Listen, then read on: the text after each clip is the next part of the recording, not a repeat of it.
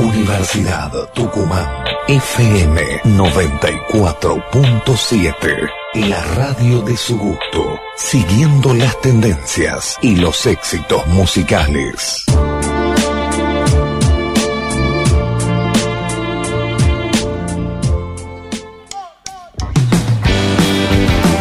Agenda Central. El programa central de Espacio de Ideas para promover y revalorizar la información, el debate, la propuesta. Agenda Central, las otras voces, las necesarias para seguir construyendo otro mundo posible. Todos contra todos, puños, pies y codos. No hay ninguna duda que esto va a estallar. Rompen la piñata, víboras y ratas. Hombres de Dos minutos pasan apenas de las 8 de la noche y esto es señal de que comenzamos como cada martes una nueva emisión de Agenda Central por el aire de Radio Universidad FM 94.7, como siempre en la conducción de Silvia Rosqués y bueno, toda la compañía de la audiencia, invitados, invitadas, así que muy buenas tardes Silvia, bienvenida como siempre. Gracias Pichi, muchísimas gracias Edgar y acá estamos una vez más en un programa de Agenda Central y siempre agradeciendo a la Universidad Nacional de Tucumán. Hoy es un día muy especial porque queremos saludar y reconocer a aquellos que tienen la noble tarea de informar a la sociedad sobre todo lo posiblemente comunicable.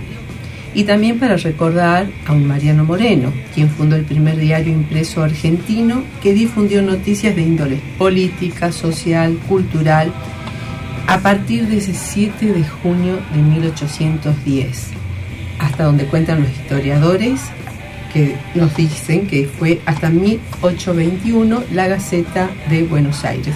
Realmente la idea de Mariano Moreno fue en un momento de la historia sumamente importante, a días de la creación de la primera junta de aquel 25 de mayo de 1810. Miren la importancia que tienen los medios de comunicación. Había que difundir, democratizar y llevar adelante esas propuestas claves para avanzar en el proceso revolucionario de luchar por nuestra independencia que se concreta, podríamos decir, en aquel 9 de julio de 1816. La propuesta fue además empezar a generar y a conocer lo que pasaba en las provincias. ¿Para qué? Para generar ideas de independencia, de unión frente a la corona española. También esta memoria debe ir unida siempre a pensar por qué algunos periodistas trabajan para generar mayor dependencia, especialmente con las corporaciones económicas que fijan políticas para que quienes vivimos en nuestros territorios pensemos y actuemos en función de ese pensamiento único, hegemónico de desesperanza, donde nos dicen que solo hay una salida y que es la que marcan ellos.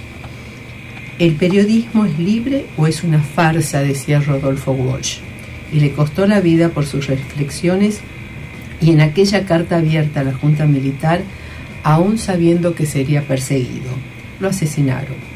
Hay muchos ejemplos para recordar y quiero tomar uno, uno más que realmente desconocía yo, debo decirlo, que el 8 de septiembre se conmemora en el mundo el Día del Periodista en homenaje al periodista checo Julius Fusik, asesinado por los nazis en 1943, a quien he seguido en sus lecturas en mi juventud.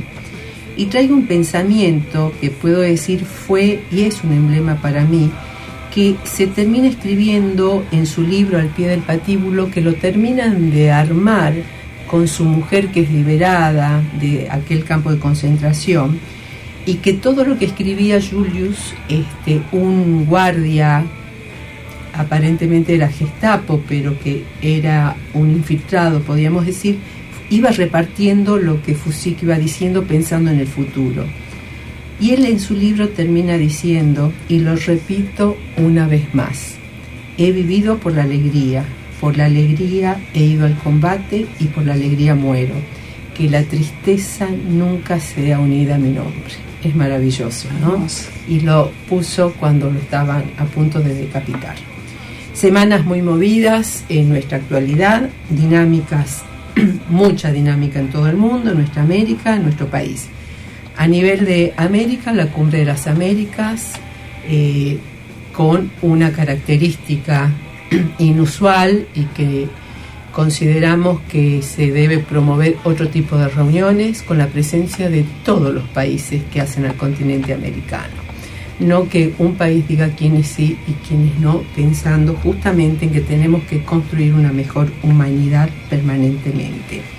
No podemos tampoco dejar de mencionar el proyecto de mi ley de poner en venta órganos a demanda del mercado como si fuera una camiseta, un jean, un par de zapatos o un kilo de hierba. Es tan peligroso lo que este tipo plantean y permítanme que lo denomine tipo, porque no tiene la valentía ni la razonabilidad ni la conciencia de pensar que con ese mundo agresivo en que él genera y que él vive, el impacto que puede tener en nuestra sociedad. Y algunos que lo rodean lo plantean como que fue una broma. Vender órganos, órganos en general, es uno de los tráficos más grandes a nivel mundial que existe, que deja mucho dinero para quienes lo realizan y se promueven secuestros y muertes a cientos de miles, especialmente niños y jóvenes a nivel mundial sería interesante que alguien de la justicia tome sus declaraciones que atentan contra la vida. Sincericidios como broma, otra más en estos días en la reunión de la Asociación Empresaria Argentina, Federico Brown, presidente de la cadena de supermercados La Anónima, frente a la pregunta del periodista Kirsch Brown sobre las políticas que implementan su cadena de supermercados frente a la inflación, lo dijo claramente, remarcación constante de precios y generó algunas, algunas, no todas debo decir, risas en el auditorio. Y así estamos. Cambios en el gabinete, culpas por Scioli, necesitamos un país productivo y debemos trabajar con el sector privado y fortalecer las empresas del Estado también. Que la empresa federal de producción de alimentos realmente sea una realidad. Vuelve Agustín Rossi al Gabinete Nacional frente a la Agencia Federal de Inteligencia. Importante trabajo que se viene realizando con Cristina Camaño para fortalecer a la democracia y que el espionaje no sea moneda de todos los días y tampoco las mesas armadas para las acusaciones falsas. Aparentemente en nuestra provincia comienza a circular más el gasoil y eh, es una noticia que nos pone contentos porque estamos en plenas cosechas en nuestra estación productiva así que es necesario que no se paren las zafras. Y para cerrar esta pequeña editorial, queremos contarles que en nuestra provincia se ha constituido el Comité Provincial de Prevención de la Tortura y otros tratos o penas crueles, inhumanos o degradantes, en cumplimiento con los protocolos internacionales incorporados a nuestra Constitución nacional, especialmente en el artículo 75, y para esto tenemos invitados, así podemos hablar después de la música.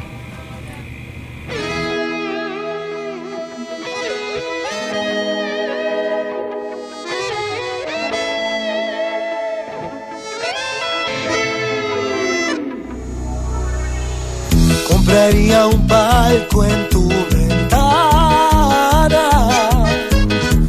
para verte abrir los ojos con el sol cada mañana.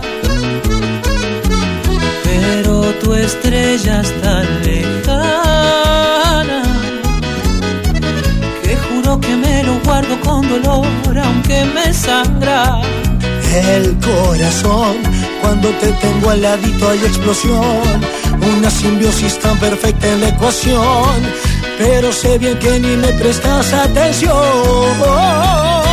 Me daría tal vergüenza si te dieras cuenta ahora que no puedo ni mirarte, que enloquezco por completo. Eres el centro del cosmos, mi universo paralelo.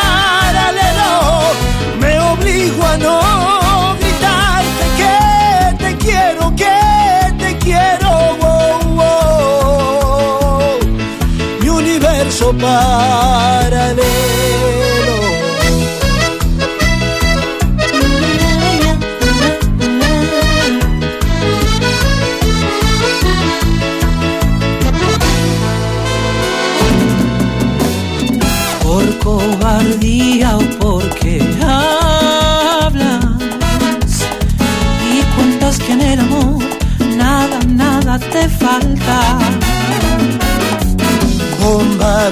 en mi alma.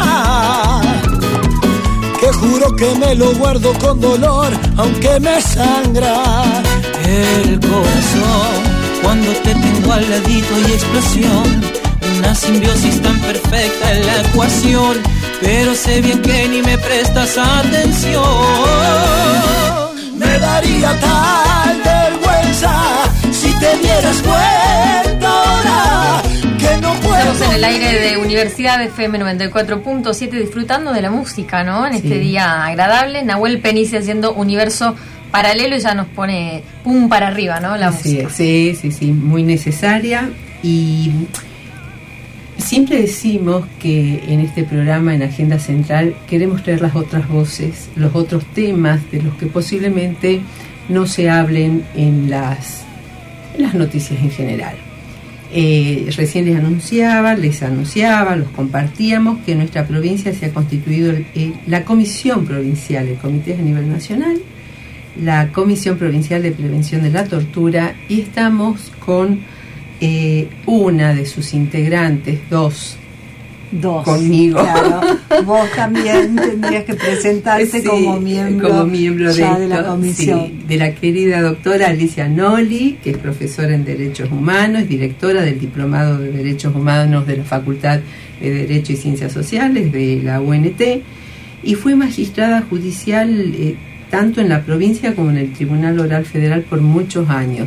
Es un gusto, Alicia, que estemos compartiendo Agenda Central y compartiendo esta nueva tarea que se empieza a desarrollar en la, en la provincia. Un ¿Cómo gusto estás? para mí también. Muchas gracias por la invitación y por tu interés, en- por este espacio que se abre, creo, para la comisión. Sí, sí, sí, ya sí. que este, me has invitado a mí, al otro miembro que también. va a llegar en unos minutos, estará llegando Fernando Sí. Constange, terminando de dictar clases, viene directamente para Agenda Central. Alicia, le contemos a la audiencia qué significa este comité y por qué de su creación. Bien. Eh, los orígenes, como vos decías, tienen que ver con una convención primera contra la tortura y otros tratos crueles, inhumanos y degradantes, y que está incorporada esa eh, convención dictada en el marco de Naciones Unidas, está incorporada, como también dijiste, eh, entre aquellas normas, tratados internacionales que figuran en el artículo 75 inciso 22 y que tienen la mayor jerarquía constitucional. Pero unos años después se vio que eh, solamente, eh, digamos, que la- las previsiones normativas que iban más bien dirigidas a la sanción, a la represión, digamos, del delito, del crimen grave, que gravísimo que significa la tortura, el único, uno de los pocos derechos absolutos que existen, porque no hay derechos absolutos, ni Ujú. siquiera la vida, pero uno de los pocos derechos absolutos es el derecho a no ser torturado, el otro es el de no ser sometido a, a esclavitud. Es tal la gravedad de este hecho. Pero eh, parecía que era insuficiente, que, que había que dictar no normas de contenido eh, enunciativo, sino hacer un protocolo, es decir, establecer prácticas. Perfecto. Y así se dicta el primer protocolo facultativo que impone, compromete a los estados con una agenda de prácticas para la prevención. ¿eh? Y en esa dirección se crean no solo las agencias nacionales de prevención, los comités nacionales como el nuestro, sino también los eh, un subcomité en el ámbito de Naciones Unidas que de alguna manera va a llevar adelante la relación con los comités nacionales y con estas otras entidades como será nuestro organismo, la Comisión Provincial para la Pretensión de la Tortura. Eh, ¿Cómo? A ver, uno se pone a pensar, les quiero contar que ya terminó sus clases el Fernando Constange y ya está acá en el, en el estudio con nosotros. ¿Cómo está Fernando? Muy Bienvenido. bien, buenas noches. ¿Cómo está? ¿Cómo está? Eh, ¿Por qué existe la necesidad de crear estos protocolos? ¿no? Uno a veces, el ciudadano de a pie, como decimos comúnmente, ¿no? Eh, decimos, ¿por qué la necesidad de, crear esto? ¿Qué nos pasa a los humanos que tenemos que crear este tipo de protocolos? ¿no? Bueno, porque eh, realmente la persona cuando está en un contexto de mayor vulnerabilidad es objeto de aquellas prácticas que puedan eh, implicar graves violaciones de derechos humanos. Y pensemos que una persona privada de su bien más preciado, que es la libertad ambulatoria, eh, e- y en situación de encierro, o incluso antes de ser colocada en una prisión, desde Sí. el momento de su detención, desde ese momento, el Estado pasa a ser garante de la vida y de la integridad de esa persona. Ahora, ¿cómo se articulan acciones? ¿Por qué la necesidad del protocolo?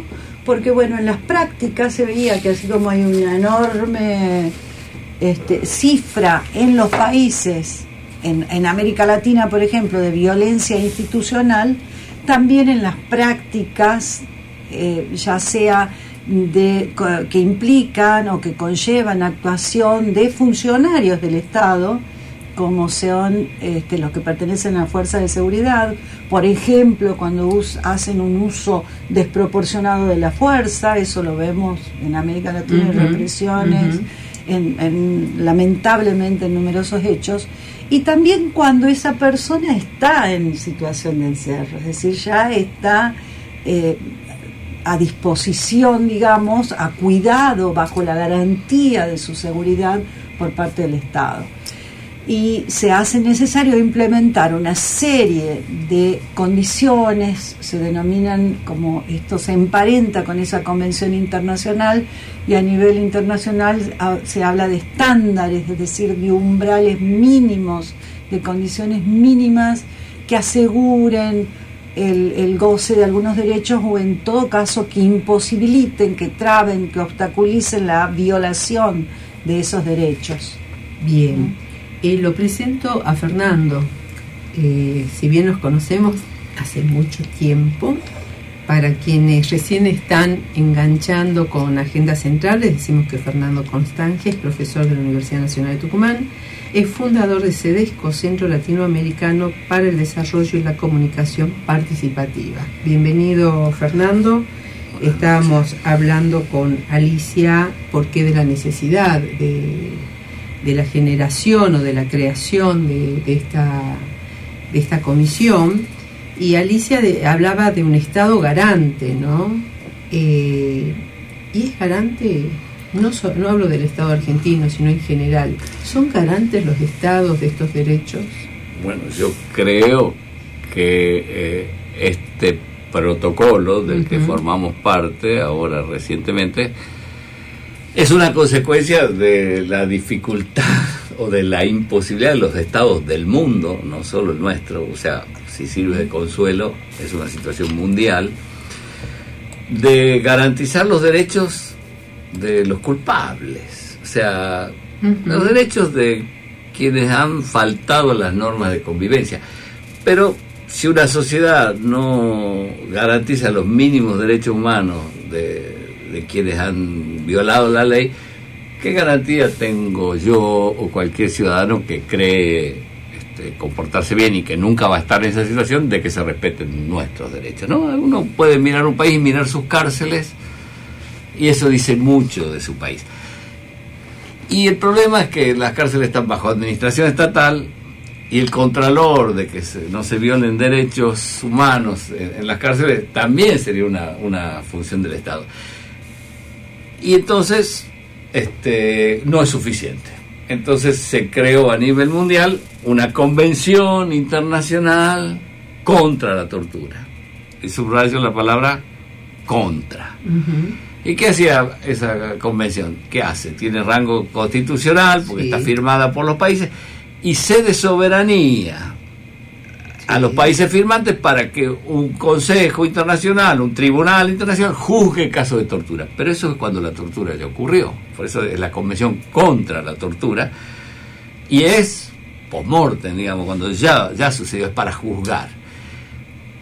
¿Qué se hace para prevenir? Entonces se creó otro protocolo que dice para la prevención, y subrayo ahora prevención, donde antes decía contra, ahora dice prevención, y es el protocolo facultativo para la prevención de la tortura y otros tratos o penas crueles, inhumanos o degradantes, nombre largo, y que tiene un mecanismo donde ya no es solo el Estado, ya no es solo el Estado tratando de garantizar los derechos controlado por el Estado. Ahí participa muy fuerte lo que ya se llama la sociedad civil. Yo no sé, no estoy de acuerdo con ese nombre porque sociedad civil qué quiere decir.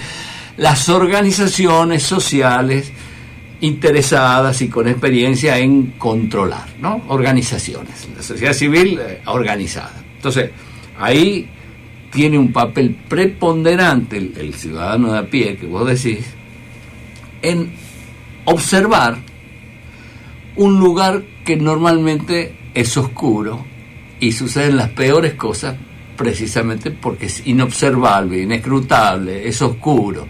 Cuando hay un crimen dentro de, una cárcel, quien investiga las cosas del crimen son los propios agentes penitenciarios que se investigan a sí mismos.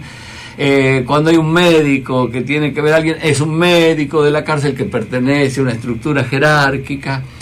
Y eso este, hace muy difícil este, que las cosas funcionen bien, porque es un sistema piramidal, militarizado, jerárquico, eh, inobservable. Entonces, el mecanismo de prevención se basa en un principio que a los ojos de cualquiera puede, ser, puede parecer bastante ingenuo.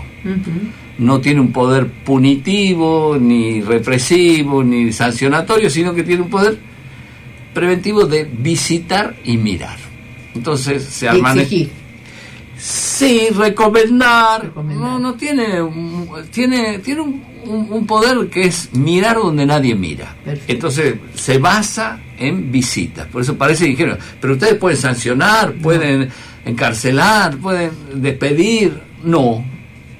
Podemos mirar y se supone, el principio sería: nadie tortura mientras lo están mirando o cuando le puede llegar de sorpresa a una comisión a mirar y no se puede esconder la basura bajo la alfombra porque llegaron visitas tan rápido en, una cárcel de ninguna manera. Y no solo hablamos de cárceles, que es lo que más va a llamar la atención y quizás del sector más vulnerable de la sociedad en este momento, alguien que está privado de la libertad en manos del Estado, sino que también hablamos de cualquier otra población que está imposibilitada de salir de algún espacio restringido por su propia voluntad, por sus propios medios. ¿no? Hablamos de los institutos de menores, que no dependen ya del sistema este, del Ministerio de Seguridad, sino del Ministerio de, de, otro Ministerio, Desarrollo Social, hablamos de los geriátricos, hablamos de los psiquiátricos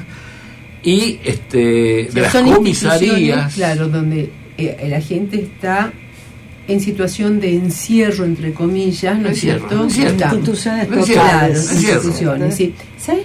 Eh, no hemos dicho cómo se elige esta comisión. Me parece que también cómo se, integra y cómo se elige, ¿no? Porque la comisión se integra, la comisión del, prevista por la ley de Tucumán, de Tucumán, de Tucumán en línea con esto que decíamos para cumplir las esas funciones que asume el Estado el protocolo facultativo y en línea con el Comité Nacional que tiene la misma función de prevención tortura de, prevención de la tortura y otros tratos etcétera entonces esta comisión según la ley provincial se integra con nueve miembros de los cuales tres pertenecen a la sociedad civil.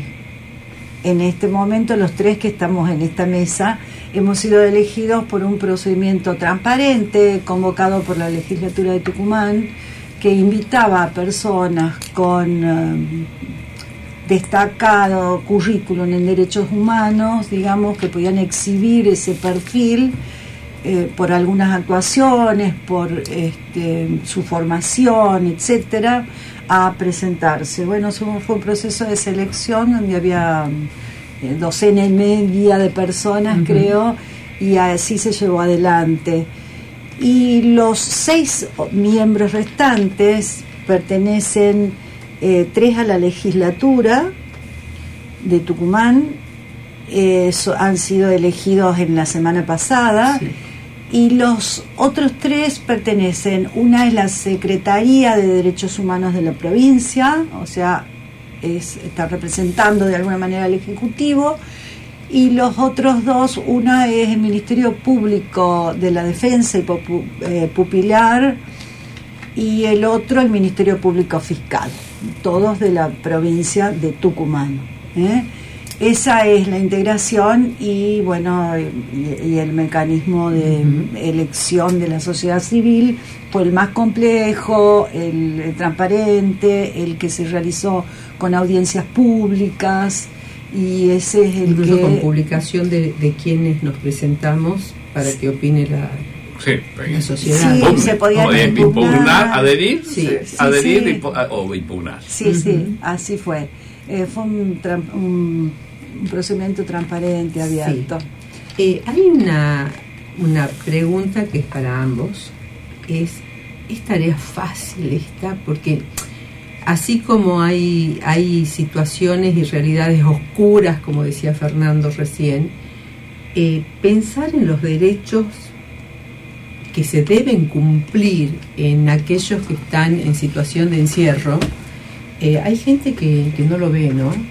Bueno, primero, se hace para.? Sí. Primero me gustaría aclarar esto de los derechos que se deben cumplir. La persona privada de libertad, el único derecho que pierde es el de la libertad ambulatoria. Es decir, tiene el 100% debe tener el disfrute de todos los demás derechos. Esto es importante, lo reconoce la ley 24660, pero sabemos que en la práctica, volviendo a tu pregunta, eh, no sería necesario el mecanismo si ocurriera de esa manera, ¿no? Eh, el, eh, cada, el disfrute de cada derecho se debe ver también en su situación, en el contexto, en el momento, con respecto a qué personas, en el lugar donde está alojado y por supuesto con perspectiva de género, de manera integral. es, como decías, es un tema que no lo comprende gran parte de la ciudadanía, que no, lo, no le da la relevancia que debiera el funcionario estatal en algunos casos, que este, la educación ha comenzado a ocuparse de alguna manera, sabemos que hay cátedras universitarias que este, eh, tienen acciones, tareas de extensión, digamos, eh, con relación a la población privada de su libertad o en estado, en situación carcelaria, de manera que hay mucho que hacer en ese plano. Eh, Fernando me parece que quería decir algo sobre lo mismo. Eh, yo no soy abogado, pero como ciudadano este, tengo la obligación de conocer las leyes, ¿no? Todos los ciudadanos tenemos la obligación de de cumplirla. Por lo tanto, no podemos aducir ignorancia. Y la primera ley que conocemos es la Constitución Nacional, la ley de leyes, que en su artículo 18 dice que las cárceles serán sanas y limpias, no para castigo. Entonces, ya hay una cosa que en el sentido común de la sociedad necesitamos este, releer nuestra ley madre, nuestra carta fundacional, ¿no? Y dijimos desde hace mucho tiempo que no iban a ser, que iban a ser sanas y limpias. Cuando alguien dice que se pudran en la cárcel, bueno, no hay que aceptarlo. Y si es un dirigente político, un docente o alguien con influencia en los medios, tampoco hay que permitirlo, porque si es sana y limpia, nadie se puede pudrir en un lugar sano y limpio. Y no es para castigo. Entonces, también eso a veces cuesta entender en el sentido común de la gente bombardeada por discurso punitivista, de, de, muy atrasado en términos de venganza, ¿no? De, hacerle pagar, esta cosa de, la retribución que de alguna manera, y si es irreparable, ¿cómo hace para pagar, no? Y también se dice que el derecho penal es para los pobres, ¿no? Entonces uno ve las cárceles y la población de las cárceles es de una misma característica sociocultural, donde hay unas características eh, típicas que son que no han tenido estudios, educación, no han tenido trabajo y no han tenido un contexto afectivo de contención. ¿Y qué pasa con la cárcel? Fernando, si hay algo que no les da es trabajo, afecto y educación. Lo dijimos acá porque seguimos en, en unos minutos nomás que tenemos la necesidad de un corte. ¿Cómo no? Agenda Central. Para promover y revalorizar la información, el debate y la propuesta. Agenda Central, el programa de Central Espacio de Ideas. Martes a las 20 horas por Radio Universidad.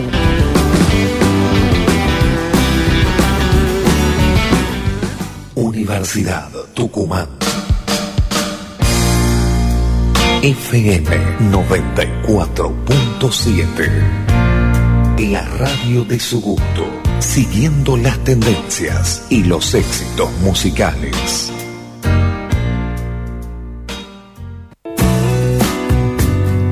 Autogestión, el nuevo servicio online para afiliados de la Acción Social de la Universidad Nacional de Tucumán. Ahora podés obtener tu orden de consulta médica y odontológica, recetario y tu bono del laboratorio propio a través de Internet desde cualquier PC o celular. Mayor comodidad, más ágil y rápido, siempre pensando en nuestros afiliados. Asunt, cuidando tu salud, ahora donde vos estás.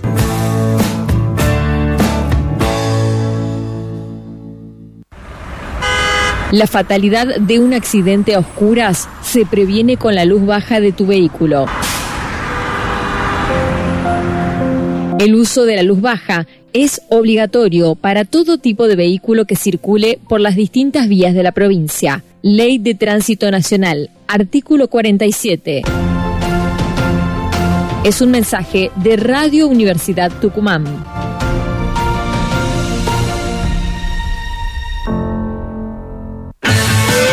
La Asociación Civil Bomberos Voluntarios de San Miguel de Tucumán te invita a formar parte. Estamos buscando auxiliar en administración y choferes. Tu aporte puede hacer la diferencia. Acércate a Manuel Alberti 1030 o comunícate al número 23 28 69 9.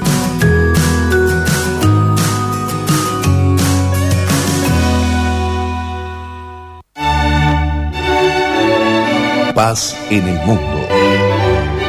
Creado por Carlos Dugues. Paz en el mundo, con el análisis de la política internacional. Paz en el mundo, los jueves a las 23 por Radio Universidad.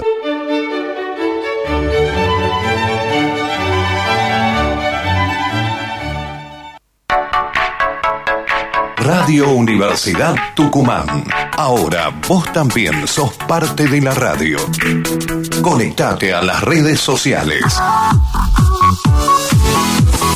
Facebook, FM 947 Universidad. Twitter, arroba FM 947 UNT. Radio Universidad en Internet. Una forma distinta de hacer radio. Agenda Central. Para promover y revalorizar la información, el debate y la propuesta. Agenda Central, el programa de Central Espacio de Ideas. Martes a las 20 horas por Radio Universidad.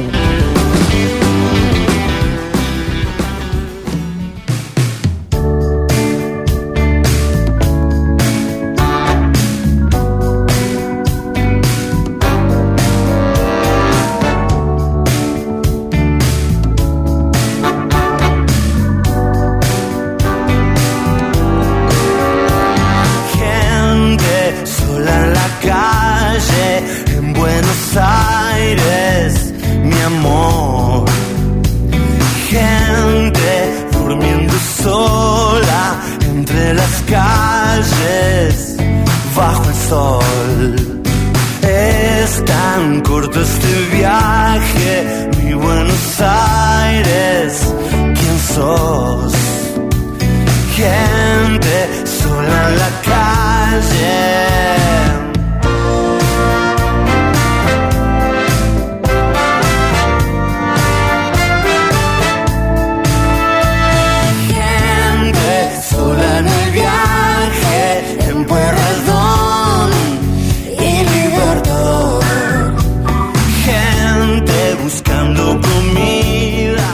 Pasan 37 minutos de las 8 de la noche y lo que suena es una canción nuevita, ¿no? De Fito Páez con Lali, así que se llama Gente en la calle. Lo pueden escuchar completito porque está muy bueno.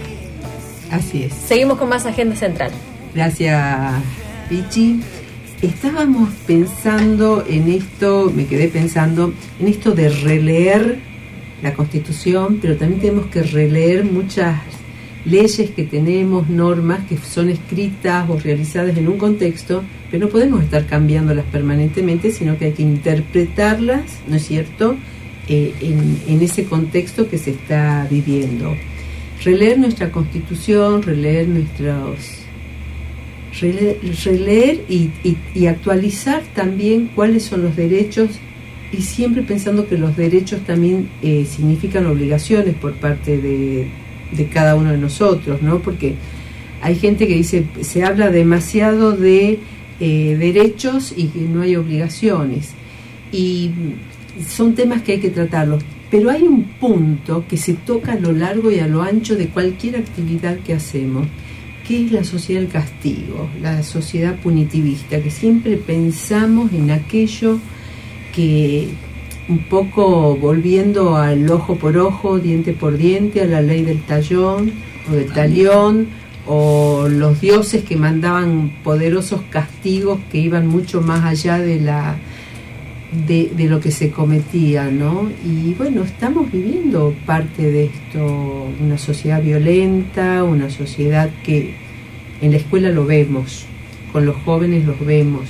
¿Y qué nos está faltando crear a nivel de sociedad, ¿no? Más allá de la tarea de, de la comisión. Quizás hay ahí varios puntos en lo que acabas de decir, ¿no? Por un lado, eh, esto de los derechos y las obligaciones Ujú. como contracara ese efecto horizontal de los derechos, de alguna manera. Yo tengo mi derecho y para que vos lo disfrutes, debo también crear un- una actividad propicia, ¿verdad? Pero en principio, cuando hablamos de derechos humanos y cuando hablamos de derechos, en principio, el obligado es el Estado. Y en algunas situaciones en particular, como esta que estábamos marcando, es el Estado. Y en esa sociedad punitivista, bueno, que ustedes seguramente conocen mejor que yo a Foucault, eh, típica, una institución típica del, del capitalismo, post-revolución industrial, etcétera, eh, justamente el Estado fue organizándose de manera que el- la, la contención, el alojamiento de las personas que habían sido, eh, habían cometido un delito y que habían sido enviadas ahí, o en algunos casos también de los manicomios, de todas las instituciones de encierro con ese nombre en aquel tiempo, ¿no? Eh, en esas instituciones totales, digamos, de aislamiento de la persona y que en sí el ingreso a la institución implicaba el más tremendo de los castigos y la privación de derechos. En realidad, eh, los derechos humanos eh, son absolutamente incompatibles, no solo con la, la tortura específicamente, sino con situaciones que se viven a diario en los penales eh, en general y en, y en particular en, en las provincias argentinas. Por ejemplo, requisas innecesarias, violentas, que no crean un clima de bienestar, ni de te cuido, ni este, estoy acompañando un proceso para tu reinserción social, para que bajes eh, en todo caso, para, para que la sociedad pueda comenzar a darte lo que durante tantos años no te dio el Estado, no te dio educación, como decía recién el colega, no te dio educación, bueno, acá vamos a darte educación, y no te dio afectividad y vamos a darte buenos tratos. eh, digamos, es incomprensible que no pueda verse eh, como eh, únicamente, incluso para quien lo, lo, lo piensa desde el puro resultado del alojamiento de una persona en cumplimiento de una pena, es decir, ese propósito que llamamos re, que es este que comprende toda la reinserción, aún pensando así eh, únicamente en el regreso de la persona a la sociedad, es incomprensible que se piense que se puede administrar algún tipo de em, procedimiento beneficioso para la integridad de la persona si hay malos tratos. Es incomprensible. Y no solo la requisa, cuestiones mucho más degradantes como la desnudez forzada de pronto, aduciendo eh, cuestiones de seguridad o esos mismos malos tratos transferidos a los familiares. Entonces, estos órganos tienen la competencia de observar, de mirar, de vigilar, como decía recién eh, Fernando, de impedir que ese lugar de encierro sea total, sea oscuro, sea inexpugnable, de observar y de inspeccionar y de proponer luego qué mejoras pueden hacerse para que esos, qué reformas, de informar cuál es el estado de la situación para que esto no se continúe así en el tiempo en detrimento de los derechos violando como Estado, porque el funcionario penitenciario y los funcionarios de seguridad son representantes del Estado, entonces este, es gravísimo porque son crímenes, situaciones cometidas por el mismo Estado. Sí, Fernando.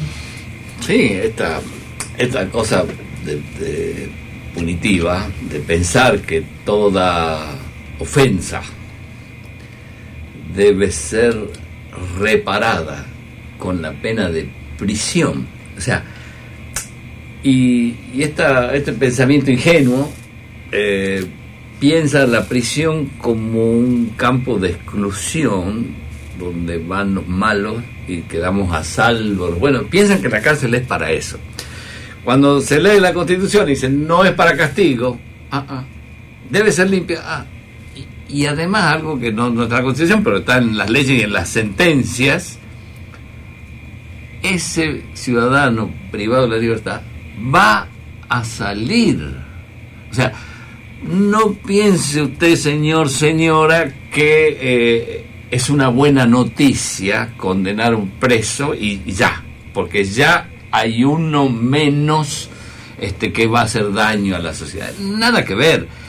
Hay una familia destruida, hay hijos inocentes, parientes, etcétera, etcétera. Pero además, ese sujeto, en algún punto de su, de su sentencia, de su condena, que además hay que enseñarle a la sociedad que las condenas, las condenas no se cumplen el 100% dentro de la prisión, que deliberadamente, y no por error de los jueces, ni por eh, favoritismo, ni por corrupción, salió antes, salió antes. No, no, no. La ley prevé que obviamente no es una cosa eh, abrupta la salida de alguien de un encierro total a la libertad total, sino que es gradual. Por eso hay salidas, hay permisos, hay libertad condicional, etcétera, etcétera. Está previsto que así sea porque es más lógico. Entonces, pero finalmente va a salir. Una vez que sale en libertad, ¿qué le espera? A ver, ¿qué le espera a alguien que antes de entrar a una cárcel no tenía afectos, no tenía trabajo, no tenía educación? Y en la cárcel no encontró afectos, no encontró trabajo, no encontró educación y encontró encima malos tratos. Cuando sale, ¿quién le va a dar empleo? ¿Quién le va a dar trabajo? O sea, yo estoy impresionado, soy profesor de la universidad y a mí, habiendo ganado concurso, me exigieron un certificado de buena, de buena conducta.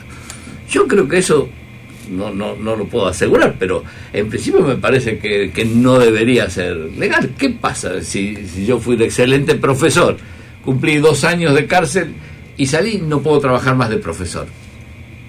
Trabajo con adultos, aclaro, no trabajo con niños, por ejemplo. Y si mi delito no tenía nada que ver con mi acción profesoral, resulta que fui, no sé, eh, pagué un cheque sin fondo o cometí una estafa económica. ¿Qué tiene que ver con mi calidad de profesor? No, ya no puedo trabajar como profesor porque tengo mi foja. Ajá, bueno, ¿y en qué puedo trabajar? ¿No? ¿En qué puedo trabajar? O sea, ¿hasta dónde llega el punitivismo y la fantasía de las personas con eh, falta de reflexión sobre para qué sirve el castigo, ¿no? Eh, he tenido, cuento una anécdota que, siempre la cuento que fue eh, eh, ejemplificadora con mi, mi propio hijo, ¿no? Papá, hay un chico que le pegaba a, a la novia. Ajá, ¿y qué pasó? Uy, qué, qué grave. No, no, ya hay una medida de restricción y no la cumple. No, no, sí la cumple. Ah, pero no le pega más. No le pega más. Pero descubrimos que trabaja en una cervecería. ¿Y le pega a los clientes? No, papá, no le pega a los clientes. ¿Y qué hace? Y está ahí. Y entonces todos los amigos queremos ir a escracharlo. Ah, muy bien. Vayan a escracharlo y les va a ir muy bien porque el dueño de la cervecería, antes de que le estén pintando los baños, el que te sirve la cerveza es un golpeador, lo va a echar. Y van a triunfar. Muy bien. Pero cuidado que después va a ir a manejar un taxi. Entonces digo, podrían ir ustedes a pintar con aerosol la puerta del taxi y decir, el que maneja este taxi es un golpeador. Y después se va a hacer cartonero. Y podrían ir a advertirle a los demás cartoneros que... Y entonces hasta que lo expulsamos del planeta. O sea, si alguien cree que expulsar, cancelar, marginar, eso es una solución, tiene que llevarme a- con su explicación hasta, hasta dónde llega, ¿no? Este, Estados Unidos es un país que hace del castigo carcelario una, una cosa muy fuerte. Por un lado permite que los ciudadanos estén armados, pero por otro lado encarcela mucha gente. La tasa de, de encarcelación se mide en presos cada 100.000 habitantes. Estados Unidos tiene la máxima, pero además tiene una de las máximas, o la máxima cantidad de presos absolutos, o sea, comparable más que China.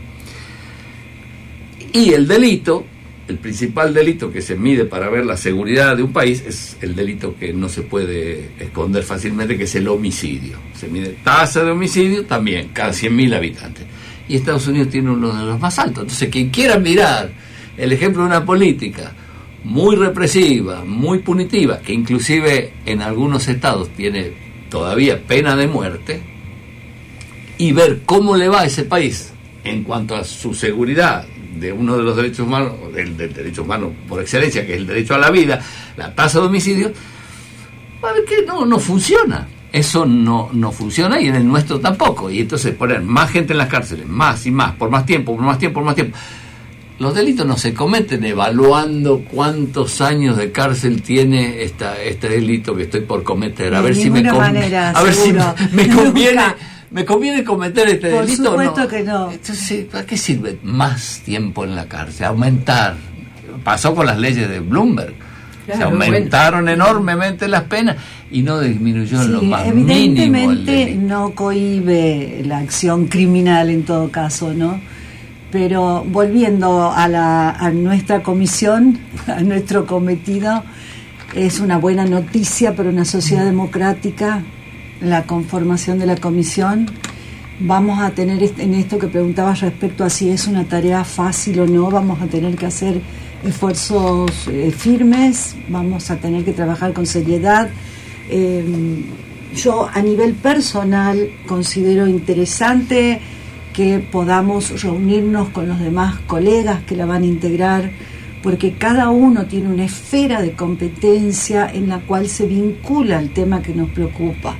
Entonces creo que no vamos a poder decir no podemos hacer nada, vamos a tratar desde cada uno de nuestros lugares de hacer todo lo que esté a nuestro alcance, así como hay asociaciones en la sociedad que ONGs y otras asociaciones de derechos humanos y sociales de otra naturaleza y de, y de familiares, etcétera, que se preocupan por el tema. También vamos a hacer una rendición de cuentas hacia ellos y vamos a trabajar de la mejor manera para que, eh, bueno, para esta vergüenza respecto a quienes confiamos, creemos en que nuestra sociedad, bueno, después de la dictadura tuvo el enorme desafío de democratizarse y en algunas áreas lo ha conseguido y de profundizar la inclusión y en algunas áreas se ha expresado, pero sabemos cómo tiene deudas enormes. Como decía Fernando, no, no es casual que hasta los este, hay cierto racismo en la selectividad del sistema penal y hay a mayor vulnerabilidad hay mayor selectividad, es verdad, eso lo dice Zaffarani. Eh, pero creo que estas instancias, estas instancias de eh, articular entre distintos segmentos de la- del Estado que pueden tener alguna injerencia en el tema para lograr un control y para propender a una, bueno, eh, a una situación de respeto. ¿eh? Ese es el lugar de encierro, debería ser un lugar en donde la persona pueda conseguir realizar actividades, pensar, educarse, dialogar, eh, recibir consejos en la mediación cuando se sienta enojado incluso con un compañero de, de alojamiento. ¿Es ¿verdad? posible construir o deconstruir un prontuario y convertirlo en un currículum? Bueno, se está intentando, se ha intentado desde muchos lugares, por eso la, la, la universidad también está llevando adelante estas tareas, ¿no? Eh, de alguna manera este, hay una situación en la vida que no sabemos, no todos los delitos son iguales, no todas las personas, no las situaciones, por eso nuestra mirada tiene que ser integral. Es decir, este, en, en cada caso se verá de qué manera, que, cómo, cómo se dieron, los, cómo fue la situación fáctica, ¿no? Y, y de ahí responderá eh, la persona que de nuevo no se trata de un tratamiento para mejorarlo, se trata de garantizar las condiciones de alojamiento Así es. que sean, este, como decía la Constitución, como lo dice la Constitución, las cárceles sean sanas y limpias. Limpias, que tengan No agua, para que tengan comida, que tengan un lugar donde cumplan con su condena, ¿no es cierto? Eh, Y que también, sí, eh, satisfacciones, visitas, que puedan conservar sus afectos, sus, este, por eso estas actividades que recién hablábamos con alguien por acá, que de llevar Sí. la radio al penal y tantas otras actividades que pueden propender a, a- a lograr algún efecto directo en los penados o en las personas prisionizadas, no todos son penados, o en situación de encierro, ¿no? Ujú. Yo quería decir algo con respecto a, a nuestra labor y a nuestra comisión, Sí. ¿no?